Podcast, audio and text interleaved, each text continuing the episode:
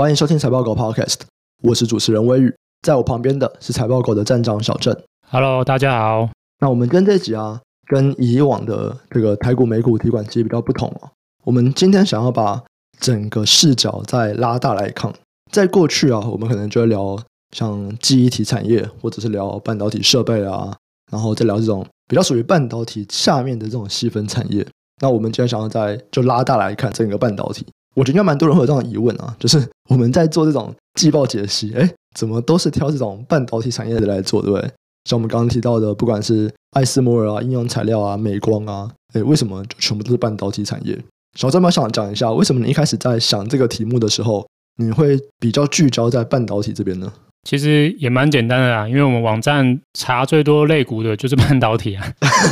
对吗？我觉得优先服务就是我们网站里面大家关心的东西是什么嘛？嗯，对啊，那就是第一个，我们当然发现说，哎，大家很关心半导体嘛。那为什么大家又很关心半导体呢？那我觉得也蛮容易理解的啦，因为大家也知道说，台湾其实就是细岛嘛，嗯，对，我们台湾的就是一个很大的一个主流产业，或者说占我们的出口比重非常高的就是半导体产业。不管是我们身边相关的朋友很多，就是会在半导体里面工作，或者是说我们如果是有在投资台股的朋友，或多或少，我觉得应该一定会接触到半导体相关的公司，你很难就是刻意去避开半导体的公司啊。对，因为这个就是台湾股市的一个特色嘛。嗯，台湾的股市里面有非常高的权值跟比重，就是在半导体公司上面，那自然就会有很多人关心。除了这个，就是我们很多人关心，或我们台湾自己本身是细岛的因素之外，那我觉得半导体本身就是一个值得关注的产业。威宇，你知道半导体大概存在多久吗？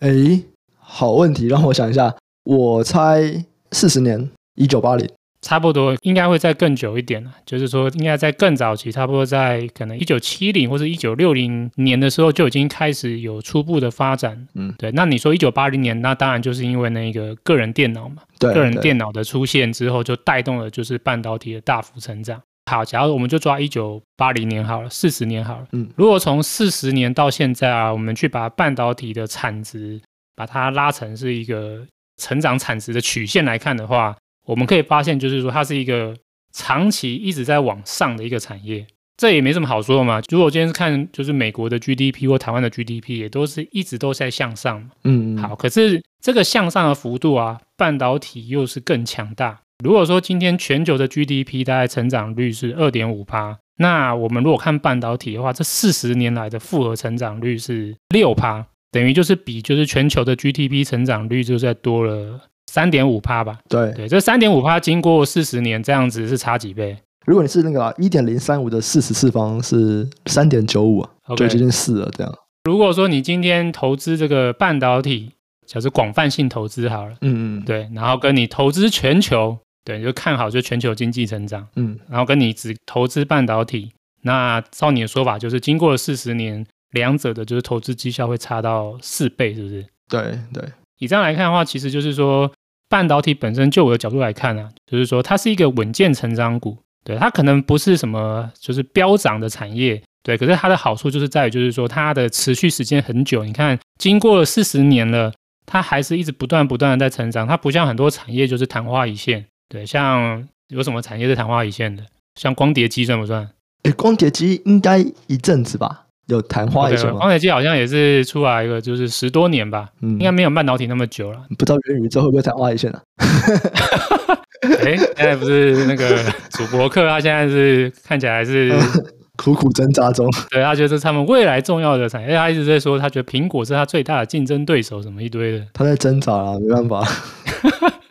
我是蛮喜欢他的，希望他成功了。对啊，对啊，其实就都是这样嘛，很多产业一开始。你也不知道它到底会存活多久，对对，很多都事后看才知道说，原来它可以撑这么久，对对。不过半导体以现在来看的话，我觉得它就是存活这么久，它就四十年了嘛，它已经不太像是一个所谓的就是创新科技，它更像是一个基础原料吧，就很像钢啊或铁啊一样，就是半导体已经成为就是我们现在的不可缺少的必备原料，哦，而这个原料服务的终端的用途，诶，都还是很有成长性，嗯，好像什么 AI 啊。对啊，或者像电动车，你看电动车现在出来，它又是需要半导体。嗯、对，所以就是说，我们为什么会特别想要跟大家聊半导体？除了就是我们知道台湾的用户都很关心半导体之外，我觉得这个产业的确也是一个比较长期稳健成长的一个产业。对，但最近很惨啊，最近落赛嘛。最近谁不落赛？最近好像什么都落赛。对，那我们就往未来看嘛，就是说，哎，回到就是均值回归之后，我认为半导体还是一个不错的产业。那所以这也是我们为什么喜欢跟大家聊半导体产业一个原因呢、啊？那其实像我们在聊的时候，我们其实不会聊整个大块的半导体嘛，我们都是到他们的细分产业。像我们会提到说，哎，我们看这个 DRAM 啊，我们看 NAND Flash 啊，我们看半导体设备啊。或者说我们在看呃硬碟的时候，我们就会去说，哎，那我们要看的是 HDD 的这种传统式硬碟，还是要看 SSD 这种固态硬碟？对，我们都会去细分他们的产业嘛。那当今天一个投资人刚开始想说，哦，好，我要来看半导体，因为它像你刚刚说的嘛，它在非常长期的时间，它成长其实都比整个大盘来得高，然后它又可以维持很久。那我想要来看，哎，可是我要怎么样知道说有哪些细分产业，要从哪边开始下手？一个快速的方式，其实是可以从指数的角度去切入。嗯，这个意思倒也不是说叫大家直接去投资指数。对，我们等下可能后面会聊一下，就是说，就我个人的观点，就是说个股跟指数的差别吧。对，嗯，那我推荐大家去找指数，原因是因为通常指数啊，它可能就会帮你先把一些一篮筐重要的公司都先帮你挑出来。嗯，对，那你挑出来之后，因为他们就是被挑出来的重要公司有代表性嘛，那你当然可以。优先的从这个里面一篮子的公司里面去呃开始研究吧，那等于就是先给你一个方向。哦、对，那如果说今天是半导体的话，那我当然觉得就是说一个代表性的指数应该就是费城半导体吧。嗯嗯嗯，因为费城半导体的话，我不知道大家有没有特别研究啊。如果说今天你去看费城半导体里面的组成股啊，它的确算是各个面向我觉得蛮齐全的一个指数啊。首先，第一个就是说，它在整个产业链的上中下游，它都有涵盖。那我们讲一下半导体产业链好了。对，那我讲这个产业链可能跟一般大家可能看到一些年报啊，或者是一些产业一些报告上面的产业链不太一样。对，我今天会从就是需求传递的角度去讲。对，那下游的话，通常我们会是指所谓的 IC 设计。IC 设计的话，那明星公司就有很多嘛。对，像大家如果台湾只投资台股，一定知道联发科就是 IC 设计的这个台湾的龙头吧？对。那如果今天是美股的话，那当然就更多嘛，像 NVIDIA 啊，大家最喜欢的那个黄教主。对。然后还有像苏妈的 AMD，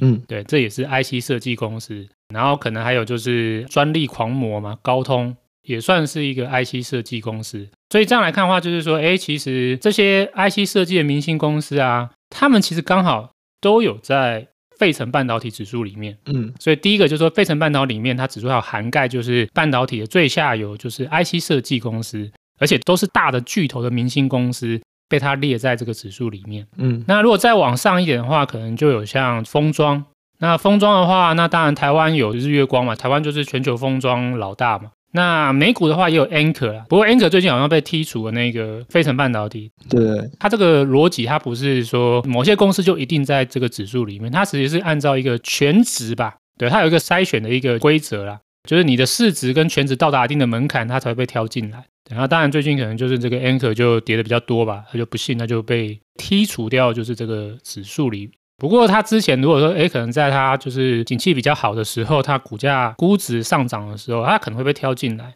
对，所以像这个 Anchor，它就可以代表是这个半导体的，就是封装。对，那这有时候就是费城半导体指数也把它挑进来。如果再往更上的话，那就会是像制造嘛。那制造的话，大家都知道说，那一定就是护国神山台积电嘛，对吧？嗯。然后可能像联电啊，或者是说像美股还有这个 Global Foundry，那这个东西在。我们刚刚聊到那个费城半导体指数也会涵盖他们，像台积电在美股的这个 ADR 就是 TSM 吧，它就有被包含在费城半导体里面。然后还有像刚才说 Global Foundry，它目前也是费城半导体指数的其中一个。所以你看到说，哎，又是一样，就是说它又涵盖了这个中游的制造的环节，同时它涵盖的也是这种巨头，对，就是台积电，然后 Global Foundry。如果是在更上游的话，那就是像我们常会聊的那个半导体设备嘛。那半导体设备的巨头，那就是常我们聊那些什么艾斯摩尔啊，或者是应用材料啊，应用材料嘛，科林研发、科磊这四家其实全部都是在费城半导体指数里面。看了一回之后，大家可以看到，就是说，哎，其实费城半导体指数里面涵盖的公司几乎都是半导体的巨头，同时它又包含的上中下游，它都有。对，所以就是说，当你今天想要研究半导体，然后你不知道如何开始的话，我觉得从就是这个费城半导体指数里面提供的这些公司来进行下手研究，是一个蛮好的开头了。其实像我们自己内部啦，我们也有一些报告，就是专门在研究费半指数里面的公司嘛。就是一开始我们在培训我们的实习生的时候，我们就想说，哎，我们想要定时出一个跟半导体有关的产业报告，然后就是内部看这样子。那当时其实做法也蛮单纯的，就是我们直接就把费半所有的成分股全部列出来，然后就去分，就说，哎，你哪几张股票其实他们是在做一样的事情，然后就让实习生去说，哎，好，那你就去研究这一块，你就去去研究那一块这样子。所以像小郑刚刚讲的，就是说，像费半可能它就是已经涵盖了非常多这种半导体的巨头，那我们就是直接从他们挑选好的巨头里面再去分他们的子产业去研究，这个边是一个比较。快的下手方法就是抓大的这样。对啊，对啊，因为它列出来都是巨头啊，这真的就是巨头。那假设我们今天有分好了，就是我们大概都了解说它有哪些子产业，然后有哪一些是主要的公司。我们投资就分两个面向好了，就是大家会说就选股，然后又有择时嘛，就是选这个时机。我们先讲选标的这一块好了，因为你有说就是像半导体，你可以去买个股，你也可以去买 ETF，费半也有费半指数。对，如果大家有去看的话，像 Invesco 这间公司，他们有出一个叫做 SOXQ，这是一个专门在追踪费城半导体这个指数的 ETF。因为指数是一个大家在编列的一个指数，它有成分股，但本身是不能买的。比方说像台股，哎，台股大盘其实是不能买的。可是会有一些基金公司投信，他们会去开发，就是我追踪这个指数的基金或 ETF。所以，比方说像哎零零五零。它可能就是在追踪，就台湾五十这个指数，零零五零它本身不是指数哦，台湾五十是指数，零零五零是追踪台湾五十的 ETF。那费半也是一样，费半它是一个指数，那你要怎么样去直接投资这个指数的 ETF 呢？你可以去买像 Invesco 出的 SOXQ，或者是国泰最近也有出一个零零八三零。那像这两个，它就是去追踪费半的 ETF。小郑，你会怎么觉得说，我直接去买这种追踪指数的 ETF？跟我去选股票之间，就是哪一种人可能比较适合哪一种？那你又是怎么选的？其实我觉得这个问题好像其实坊间也讨论很多嘛，说哎，到底投资指数比较好，还是投资个股比较好嘛？对，那我现在是讲我个人观点，大家需要注意，就是说，其实我觉得不管是你是要投资指数，还是你要投资个股啊，你都必须要做研究，就是没有一个。方式是你可以不做研究，就是无脑投入，你就可以赚钱。嗯，对，像我就常常听到一种说法，就是说啊，我买指数嘛，啊，指数很简单啊，就是我把钱定期定额加码或者怎么样，我无脑买我就会赚钱啊。这个半导体指数好棒棒，我就买半导体啊，我就会赚钱。没有那么好的事情啊。如果投资那么简单，就是大家都这样干，大家都赚钱。对，可是其实你看，还是很多人就是亏钱嘛。对，就算你今天买的是再好的指数。再棒的指数或是什么哦，长期看起来就是报酬率多好多好的指数，你不研究，其实你都很容易就是套牢亏损。对，像我举个例嘛，我们刚刚提到那一个就是费城半导体指数，它听起来是不是很棒？嗯，它看起来是一堆就是龙头公司嘛，对不对？就是大家觉得这个成长中的成长公司聚集在一起嘛，什么 NVIDIA 也在里面，AMD 也在里面，台积电也在里面，爱思摩也在里面，美光也在里面，哇，这看起来就是巨星群集啊。逻辑上好像说我买这个漂亮的公司。会赚钱嘛？对，可是如果你今天不幸你是买在，你就刚好就买在这半年好了。嗯，对，你买在去年十月到现在，你看看你自己账面上亏了多少？很多人不一定能够忍受这种短期半年就亏了五十趴的痛苦。对，所以在我的角度啊，就是说，你就算投资产业，你也是要研究。今天先不管今天你最后决定你要买的标的是指数还是个股，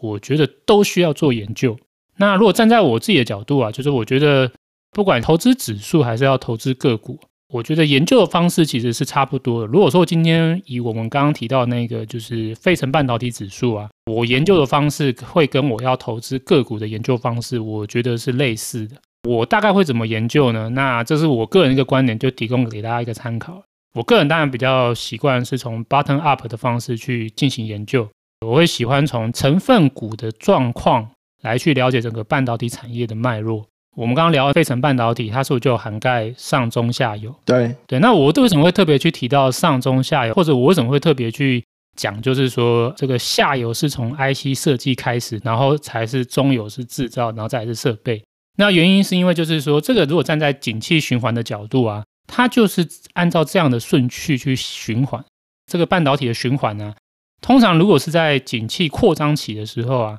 我们通常会看到的是 IC 设计业者的业绩率先复苏，对，因为它就最下游嘛，它就是最靠近终端嘛。这个跟我们一般常看到的一些就是那个半导体产业分类不太一样，因为一般分类它习惯是把 IC 设计放在上游，对，它摆在最上面。可是它那个是制造流程的角度，说哦，IC 设计它要先拉完 layout，然后出光照，然后再把光照就是交给晶圆制造，它是按照生产流程的角度。可是我们今天讲的是需求传递的角度。如果是从需求传递角度的话，反而 IC 设计是客户，IC 设计是 IC 制造业的客户。所以呢，需开始一定是这些 IC 设计晶片业者，他们先感受到下游的需求回升了，那他们当然就他们的业绩会上升。他们的业绩上升之后呢，他们才会逐渐就是，哎，我决定再跟更上游来去增加我的采购。像我们最近在讲去库存嘛，对对对，对他们现在就是在去库存啊，就是我手头上很多库存，我库存没有销完之前，我就不会跟我的上游拉货。对，那所以这个时候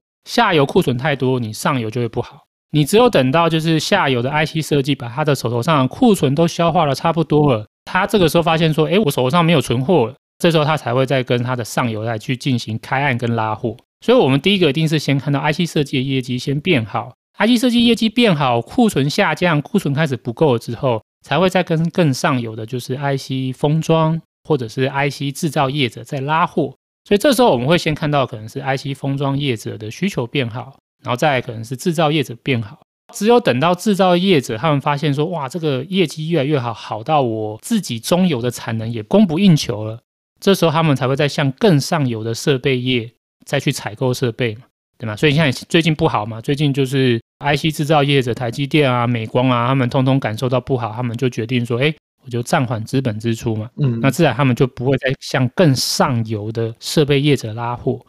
嗯，我们可以看到这个需求其实是这样，从最下游的 IC 设计慢慢传导到封装，然后再往制造和设备传递嘛。所以站在我的角度啊，我在研究整个指数，我也是这样看，我一定是先关注就是最下游的 IC 设计业者。只有最下游的 IC 设计业者，它的库存啊，或者是它的业绩营收的，就是衰退幅度都开始趋缓了，然后库存也开始就是减少了，库存周转天数也不再上升了。那这个时候可能才会是一个很好的，就是半导体落底的一个领先指标。哦，那反过来也是一样，就是说，如果今天我要投资，不管是个股或指数，如果今天 IC 设计业者他们的就是存货。或者说他们的这个营收成长的动能已经开始在下滑了，那这个就是一个领先指标。那这个时候其实我们应该就要开始就是踩刹车或观望，就是整个半导体族群的估值是不是过高。所以像我们去年那时候第三季就有先聊到说模组厂或者是记忆体已经开始有一个就是到高原期的风险嘛。嗯，那你看我们从那个时候这样脉络，就是说首先是 IC 的记忆体中的模组厂或者是这个记忆体厂本身开始就是逐渐转弱。然后开始就是往后传递，接下来我们会看到，就是说去年第四季面板的驱动 IC 也开始减弱，再到今年的第一季到第二季之间，是我们看到的是像联发科或者是高通这样子的一个手机 IC 的龙头，哦，也开始慢慢转弱。当这些 IC 设计业者都转弱之后，哇，那接下来就轮到制造业者，所以我们就会在第二季、在第三季，我们就慢慢看到台积电啊，或者是力积电啊、联电啊、世界先进啊，开始慢慢的提到说他们的业绩有下修的风险嘛，或者就真的就是迈入衰退嘛。所以你这时候你发现就是说，哎，如果你是等到就是台积电说不好，或者说你是等到联电说不好，你等到力积电说不好，那个时候其实指数就已经跌超多了嘛，那个时候差不多要反弹了，差不多落底了。对啊，就是。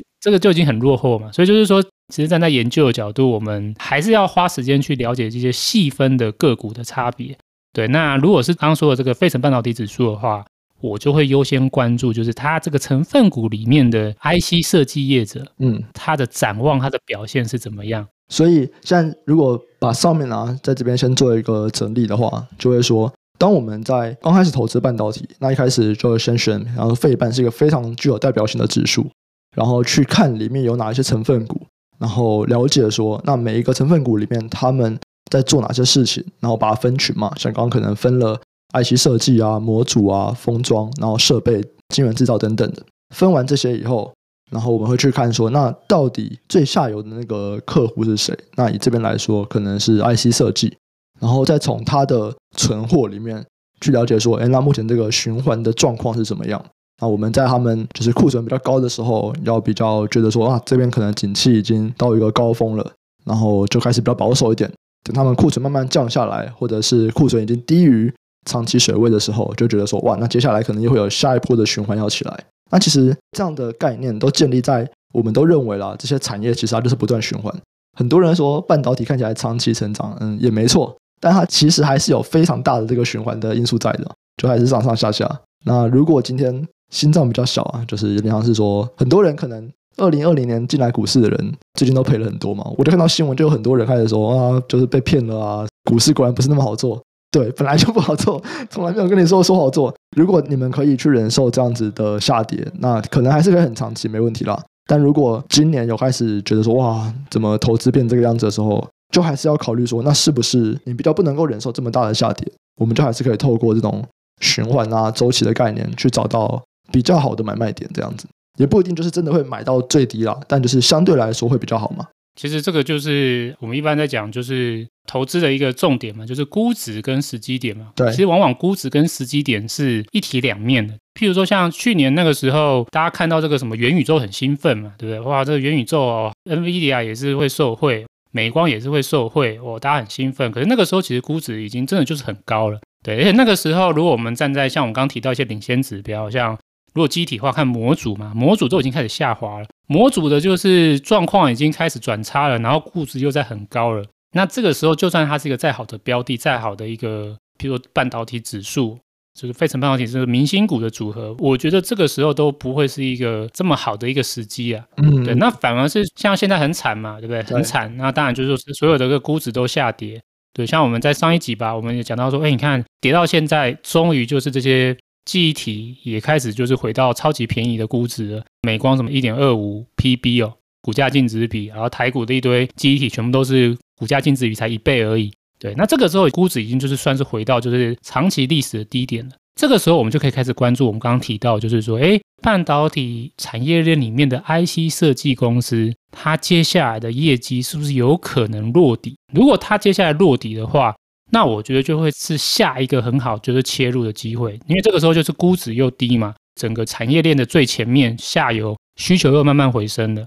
那这个时候就是很好的时机点。嗯，嗯，对，所以像我个人在做投资的话，我不先不管我是要投资指数还是投资个股，我关注的就是这两个东西，就是说第一个就是我关注的标的它本身的估值到底便不便宜，便宜了之后我再来才关注时机。就是像我刚刚说，站在循环的角度，下游是不是开始有松动，开始复苏了？嗯嗯。那如果这两个条件都很符合的话，那我觉得就是一个我个人就会开始讨论介入的一个时机。我们已经觉得说，哎，那看起来现在估值低了嘛。然后，如果我们从产业来看，看起来明年记忆体在可能第二季，或者设备可能在第四季，明年会有一些机会这样子。所以投资人想说，哦，好啊，那如果我根据上面的一些分析，我开始觉得说，哦，半导体就虽然说在今年很惨，接下来其实已经开始有几个会在成长或者是在复苏的一些事件，会值得我们期待。那我在投资的时候，我到底应该怎么买？就是我应该买一档股票买龙头吗？还是我应该是买这个族群，嗯，一四五家我全部都买？还是我就真的买一篮子的，像我直接去买国泰零零八三零这样的费半的 ETF？不管指数还是个股，你都要做研究嘛。当你做完研究完之后，好，我终于觉得现在应该是要卖，或者现在要买。好，我决定好了。那这时候我真的要买或卖的标的，会选择哪一个呢？我先讲说，以我个人的角度啊，我觉得其实都可以，只是可能要看一个事情。如果个人的话，会特别在意的就是我对于特定标的本身的资讯，我容不容易掌握。哦，什么叫做容不容易掌握呢？我随便讲，比如说，哎，我今天要投资，比如像大家最喜欢台积电好了，哎，我今天要投资台积电，嗯，我自己觉得我在获取台积电的资讯，我容不容易取得？嗯嗯嗯，像我刚刚说，我做研究，我第一个当然是先看估值嘛，而第二个的话，我当然想要了解就是那个时机点。那时机点的话，我刚才的一个方向，我会说，呃，如果是半导体的话，我会在意这个。上中下游的这个脉络，对，那代表就是说我必须要能够很容易的掌握下游的脉络，譬如说台积电的客户、高通啊、NVIDIA 啊、AMD、台积电的资讯，我如果有办法很好掌握的话，那这个时候我对于台积电的业绩才容易掌握，对吧？对，如果说我今天我对于就是说，哎，到底联发科接下来下一季或下下季，或者是未来的半年到一年的展望，我搞不清楚，我对于高通也搞不清楚。我对于 NVIDIA 也搞不清楚，我对 AMD 也搞不清楚，我对 Apple 也搞不清楚，那我这样就没有办法去了解到底接下来站在比较领先的角度，台积电有没有机会跟随着客户复苏？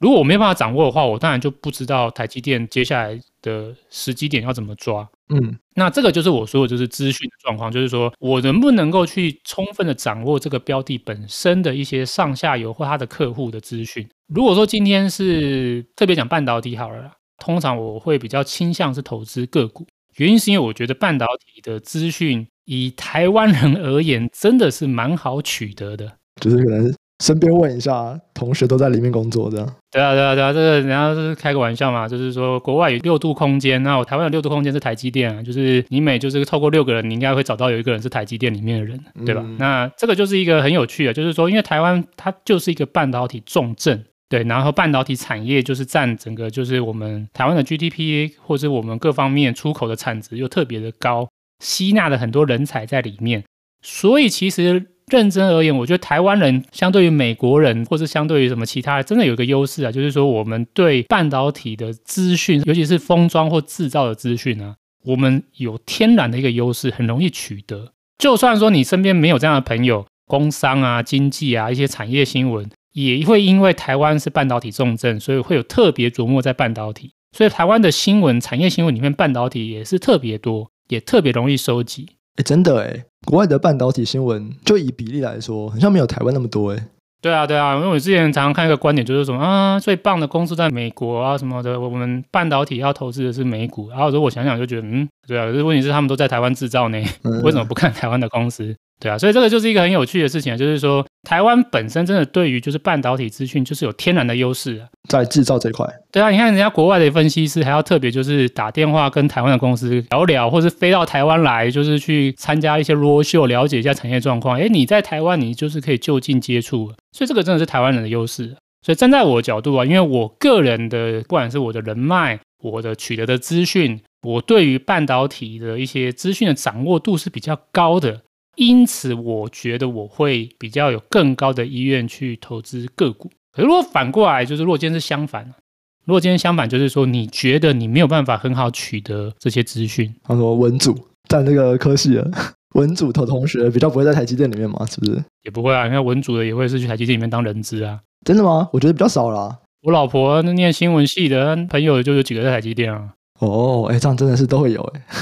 对啊，这台积电现在已经是人缺到就是什么样的人都找进去了。对啊，你这样讲怎么听起来怪怪的？没有啊，就代表台湾很多精英啊，所以就被都被找进去了，哦、是不是这样说？OK OK，台湾很多精英，嗯，好。总之就是这样啊，就是说，如果说你刚好就是那么不幸的那一群，就是你虽然在台湾，可是你觉得，哎，奇怪，我朋友还真的没有在做半导体的，然后我也真的找不太到半导体的资讯，嗯、我就是不知道怎么取得。嗯，对，当然我觉得这个可能也许是你没有那么认真做功课，对，理论上稍微做一点功课，你应该很容易找到半导体的资讯，可是你就是觉得你找不到，这个时候我反而觉得 OK，那你可能就真的是投资指数比较保险一点。嗯嗯嗯。我觉得指数的好处就是很分散嘛，对，然后至少确保你就是资金就分散在很多很多不一样的公司，很多半导体的上中下游都涵盖，对，所以它是一个比较保守的选择。可是如果说你觉得说，哎，我的资讯取得就是可以更深入或是更精准，那我觉得你反而是可以尝试，就是说再进一步的去选股，选出就是你觉得更有把握的公司，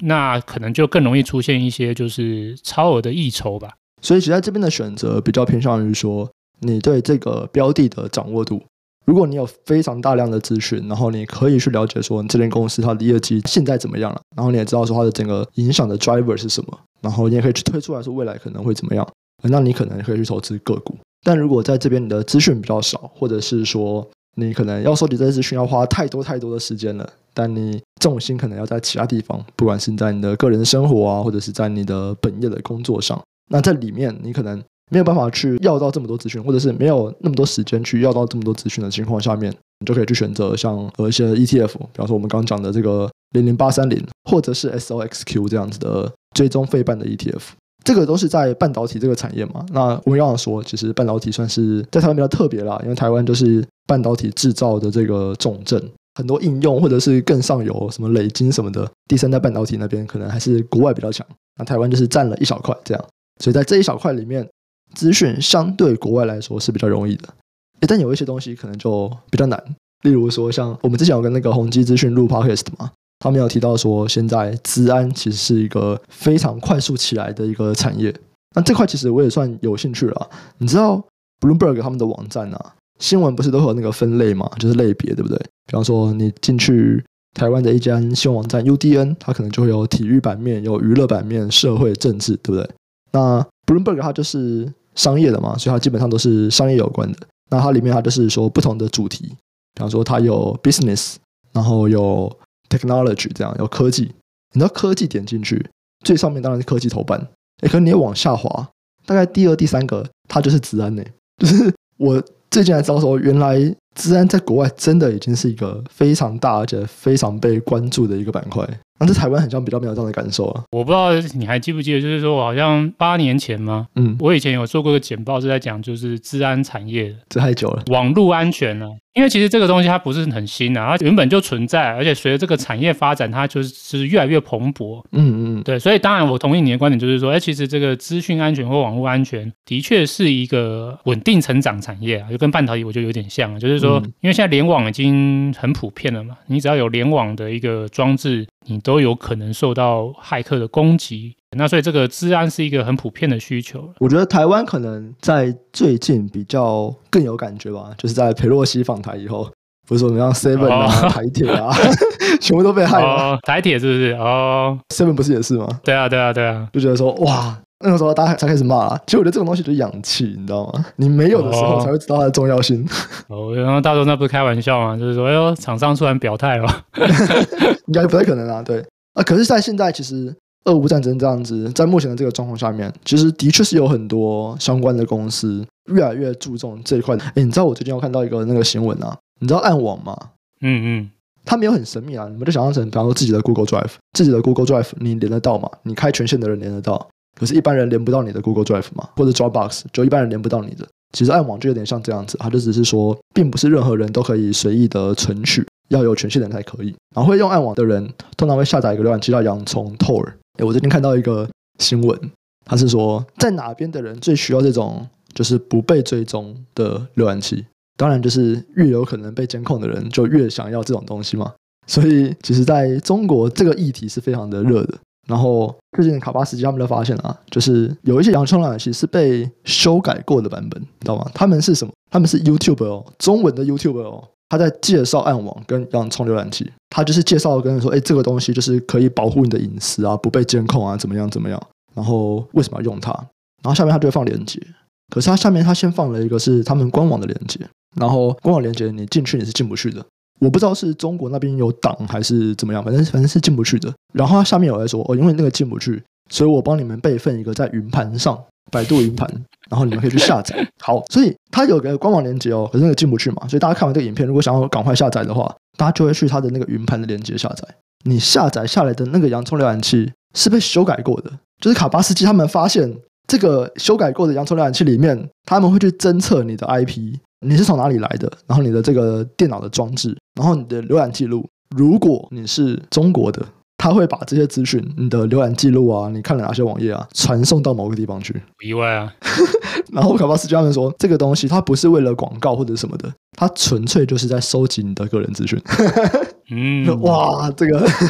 OK 非常厉害啊！所以就是来跟大家讲一下说，哎，最近看到一个治安相关的一个新闻，我觉得蛮有趣的。这怎么有点像以前每次大学要去帮什么学妹啊，说，哎，我电脑又中毒了，要不要要不要下载什么奇怪的东西？嗯，哎，他为什么他什么浏览器也关不掉，或什么东西又关不掉？他就是哎，我看到一个什么什么什么，我下载下来装一下什么的，整个电脑就爆了。我觉得是小时候，小时候都会去去装那种防毒软体吗？用 Mac 就比较少了，是啊，可能人比较少，也懒得攻击它吧。对对对对，大家都这样讲，说 其实 Make 并不是说真的就是安全，只是因为 Make 用户比较少，所以写病毒的人比较懒得去写这个 Make 的病毒。对啊，不划算呢。对对对对，公家机关又不会用。今天假设我们看到这个治安，不管是因为最近的这个地域性的冲突越来越多啊，还是因为随着越来越多的东西联网，那这一块的重要性越来越高，所以越来越多公司会投入在这一块。哎，最近不是有个调查嘛，就是针对美国的一些 CIO，就是他们的科技长或技术长的一些问卷调查，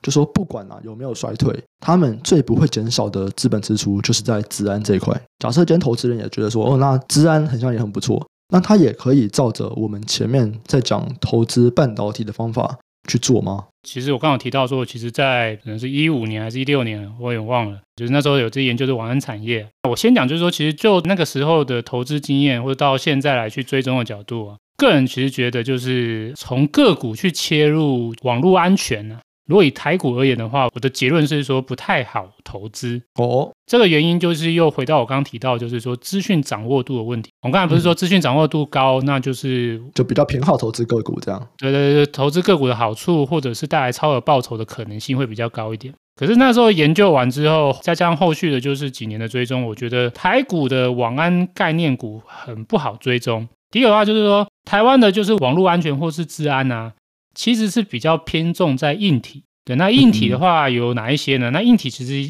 说实话也就比较偏向代工了，对。然后台湾的代工的一些公司就比较像是我们一般传统说的工业电脑，因为你这种就是网络安全的设备，你一定是卖给企业嘛，嗯，个人比较不会去买什么很昂贵的，就是网络安全设备在家里面啊，就是说，哎，我通常是顶多灌灌就是什么防毒软体嘛。不会，就是像一些企业，就是说，哦，我还要特地就是在我的企业内装一台这个网安伺服器、网络安全伺服器，或是防火墙的防火墙这样。对对对，我就是要控管我整个公司的流量，或是网络安全监测各方面。对，所以这种就是网络安全，它比较偏向是属于企业端或者是 to B 的市场，是一个蛮大的市场。那台湾的话，就是说在这方面向的话，有很大就是针对就是这种 to B 或是企业级的这种网络安全设备进行代工。那这个会被我们台湾归类在叫工业电脑。那工业电脑的话有哪一些？譬如说像立端啊、奇阳啊、瑞奇电通啊，这个其实都算是属于就是工业电脑族群下面比较专注在做网络安全的相关公司，所以他们可以算是网络安全或者是资讯安全的概念股。对，嗯嗯，我那个时候其实我大概就是研究这五六家，因为其实也不多，台湾的就是网络安全的硬体代工相关的就是这五六家哈。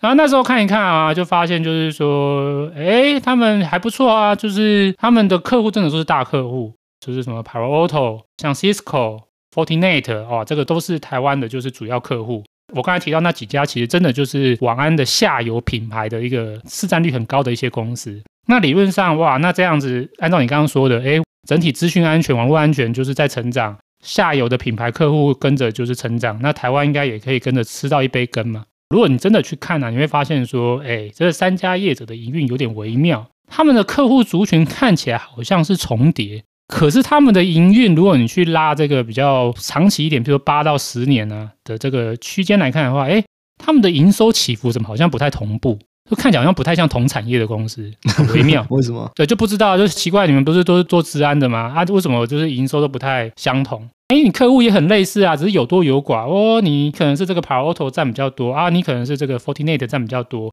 可是看起来就是那一群客户嘛，对不对？那为什么你会不相关？或者有时候甚至他会是客户看起来营收很高，成长，哎，为什么看这个台湾的这个代工厂，哎，营收没有跟得起来？然后更神秘的就是说，它的股价好像跟它的营运又没什么关系。嗯，我真的不太知道为什么，就很神秘的，就是说，哎，它营收高成长的时候，哎，它股价没动。对啊，反而有时候营收平平没在成长，诶，它股价不知道怎么就突然被炒起来了，而且这些业者真的就是市值也都很小啊，都是在三亿美元以内了。对，那这个三亿美元以内，法人通常就兴趣缺缺嘛，对啊，这么小，我这个除非我的方 size 很小，要不然不倾向去投资这些就是市值很小的公司啊。所以他们研究报告也很少，这个研究报告很少。然后你要想要私访，你也不容易，对，他们也是蛮保守的，有的就是他也没有想要跟你约，你也不太容易去访到他。那所以像这样的话，就是说，我觉得就是资讯非常不好掌握。对，那为什么会这样子的？那我自己后来检讨啊，我认为就是说，这可能是跟他们的产业特性有关，因为他们都是工业电脑。我觉得工业电脑有个特色啊，第一个是工业电脑是很偏向标案类型，就是你要去跟客户标案啊，他客户也会开标，就很多家一起来竞标，然后你拿到了，你就是哇，就是会有营收大幅上升。对，就是你会看到有些这些公司有时候，哎，不知道为什么就营收突然飙升了。然后再就是说，这些公司的规模也都蛮小的，所以说你可能拿到一个大标案，哇，你就真的就是对你的营收的影响力就很大，你就突然营收大涨。对，可是反过来这也是缺点呢，就是说如果你标不到案，或者是说哦，你刚好就是标到一个大的案子，然后你下一期你就这个标案又没有拿到，那你就会突然就是营收就大幅的下滑。对，那所以这个就是我觉得是一个台湾就是小型工业电脑公司一个问题啊，就是说你这个公司到底能不能拿到标案，这个取得是不太容易预测的。如果是龙头股，还稍微可以预测，像研华好了，就是它的规模比较大，产业地位很高，那它可能就是拿到手头上的 case，或者是说它的后续能够持续承接标案的可预测性也比较高一点。如果是像刚才我提到那几家，就是市值都小于三亿的公司，哇，那真的就是第一个标案取得很不容易预测。除非说你真的是很靠近内部人，或是跟公司的上下游的关系极为紧密，你可能才能够从中就是得到一些就是他的拿到标案的一些这种就是半内线吧。从这个产业链上下游去了解到说，哎，他拿到一个标案的，就算拿到了，他也有可能是比较偏向一次性的，因为很难就是很高的掌握度说他下一次还会再拿到，他两年之后或三年之后还会再拿到，这个也很难去做判断。所以就是说那个时候的投资，我觉得后来的成效。如果以投资个股而言呢，我觉得没有很好，就很普通，好像还不如就是去投资零零五零，可能就是报酬率还比较好一点。嗯，我看到那个趋势，那后来的确也许营收各方面也还不错，可是就是股价不一定反应，然后就是市场也不容易关注这些族群。如果说今天要我现在我再重新来一遍，就是说我一样对治安，我认为是机会，我想要投入，我觉得我应该就不会再选择台湾的这些个股去做投入。除非说我他的资讯我能够掌握，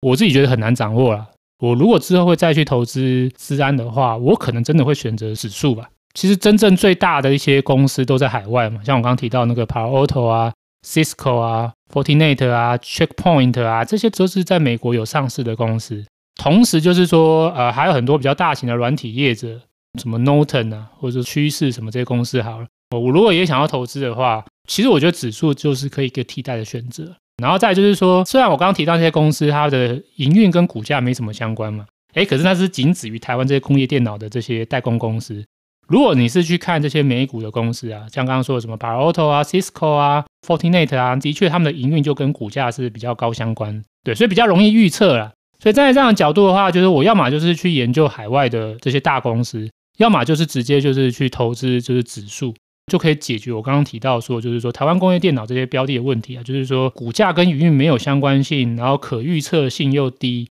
市值又小，波动又很高。那我觉得这个问题都是可以透过指数来去取代个股的投资，可能是我接下来如果有要去投资资安的话，我会选择的方式吧。那如果是用指数的话，大概有哪一些选择啊？因为可能像半导体，大家就直接想到费半，这个连接非常明确的嘛，大家也都会看费半。可资安可能在台湾来说比较不熟。那像资安的话，有哪些指数？这边的话就有一个很大的指数，就是 HXR 吧。嗯，这个它里面就包含我刚刚提到，就是比较大的这个硬体。对，因为其实资安有分软体跟硬体嘛。那硬体面向的话啊，可能比较大家像什么刚刚提到什么 Palo Alto 啊、Cisco 啊、Fortinet 啊。哇，那这些这个都有被包含在刚刚提到这个 HXR 的这个大型成分股里面。软体的话也有像 Norton 嘛、趋势啊，然后还有像这个呃什么 OKTL 这些，其实它都有包含。所以我觉得就是说，如果现在是关注资讯安全的公司啊，嗯，我觉得可以用刚才类似我们半导体指数的那种方式思考，就是说你可以先关注这个指数，然后从这个指数里面的成分股来去做分析和研究。对，那基本上就是像我刚刚提到的 Palo Alto 啊、Cisco 啊这些公司，它其实都比较偏向下游了。对，它反而就是下游品牌厂，然后它的上游是可能是在台湾或是中国的代工。那我们就可以直接去看这些下游的公司来去了解整个需求或者是景气的脉络。对，而且他们的营运还真的跟他们的股价有比较高的相关。他们彼此之间的相关性比较高，不会像奇怪的奇阳的营收在涨，怎么立敦就是在衰退？哎，总有种奇怪的状况。哎，可是这些国外公司比较不会有啊，这些他们规模就大了嘛，比较像是属于同产业彼此有相同的脉络，所以他们的就是营运之间会有比较高一点的相关性。嗯，那这样可预测性就比较高一点。这个 HXR 其实台湾也有追踪的 ETF 哎。刚讲费半是国泰零零八三零，HXR 是零零八七五，资安的这个，哎，这集听起来像是在帮国泰业配，但不是啊，我没有跟国泰有任何的沟通，蛮有趣的。就是我最近的确是有看到说，我觉得国泰很像蛮积极在布这种比较概念股嘛，或者是产业相关的 ETF。如果我们去看比较大的，像元大、凯基，他们可能还是会出。不管是台湾的这种市值加权最大的五十家或者一百家，或者是我们用殖利率选股，或者我们用一些指标来选股，很像比较没有看到他们在做什么海外啊这种产业的，这反而是国泰部的蛮积极的，蛮有趣的。看国泰有没有人想要上我们 Podcast 聊一下这个策略是什么？对 啊，对啊，反正我我的重点就是说，能够涵盖这个产业的龙头股的指数，我觉得是比较好的啦。嗯，对啊，所以像刚才说，费城半导体，哇，它就是 IC 设计的龙头。IC 制造龙头都有涵盖啊，我觉得这个就是一个很好的，就是作为初步选股的一个参考。嗯，对。那像这 HSI，我觉得也是一样，就是说哦，它也包含硬体、软体的，就是大厂。嗯嗯，如果要初步开始做选股的研究，我觉得是一个蛮好的一个方向。了解。然后再来当然就是说，以我的角度就是说，不管是看指数或是投资指数，还是要做研究了。所以你就算今天买的是半导体的指数，你买费城半导体的追踪的指数好了，嗯，还是多多少少应该要去对它里面的成分股的状况去追踪一下，是一个比较正确的投资方式啊。对，我觉得投资没有什么就是无脑买就对这种概念。对，所以以上就大概是跟大家分享一下，说我们怎么样从一个比较大的方向，然后如果我们对这个方向有兴趣，不管对半导体或自然有兴趣，那接下来我们可以怎么样再一步一步的去了解到说这个大产业里面有哪些子产业，然后我们可以怎么样去判断他们的这个循环周期，然后在什么时候投资，那要投资什么？那大概就是一个比较上层的整理吧，因为之前我们可能聊的是比较下面子产业的东西。那今天就是来跟大家分享一下这整个大的框架会长什么样子。那如果有兴趣的朋友啊，都可以上财报狗智囊团，这是我们的 Facebook 社团，或者是到财报狗的 Discord 里面，那有任何的问题都可以在里面发问，那我们也都会尽可能的回答。那平常也会在里面去分享一些我们看到的一些相关资讯。我们这集就先到这边，下期再见，拜拜，拜拜。